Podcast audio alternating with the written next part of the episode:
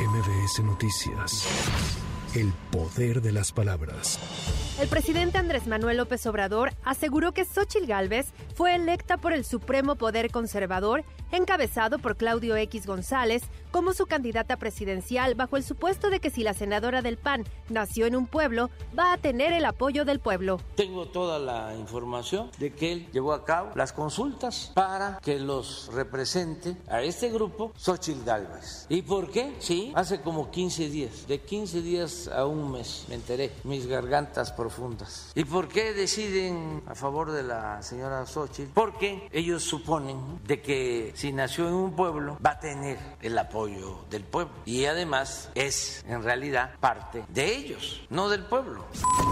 Luego de que el gobernador de Puebla, Sergio Salomón Céspedes, confirmó que Ardelio Vargas ocupará la subsecretaría de Gobernación, el presidente López Obrador dijo que el Gabinete de Seguridad le entregó al mandatario local un informe sobre los antecedentes y su relación con Genaro García Luna. Sergio Salmón, gobernador de Puebla, es un hombre de bien, es una gente buena, honesta, hemos trabajado muy bien con él y respetuosos de su ámbito de competencia, porque esto corresponde a un gobierno estatal. Sí, le presentamos un informe sobre esta persona que tiene esos antecedentes. No sabemos si es culpable o no, pero sí trabajó en la Policía Federal, sí tuvo vínculos con García Luna y nosotros no queremos nada que tenga que ver con esta gente.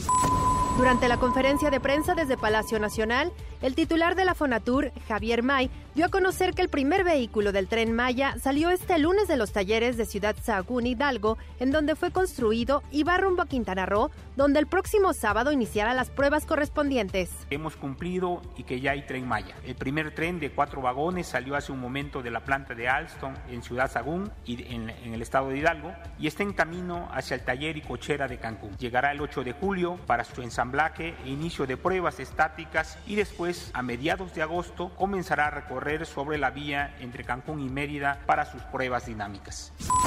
En junio se cometieron 76 asesinatos diarios, la cifra más alta en lo que va del año. De acuerdo con el reporte del Gabinete de Seguridad Federal, en el sexto mes de 2023 se cometieron 2.303 homicidios dolosos, lo que representa una disminución de 2% con respecto a mayo, cuando se contabilizaron 2.350 víctimas.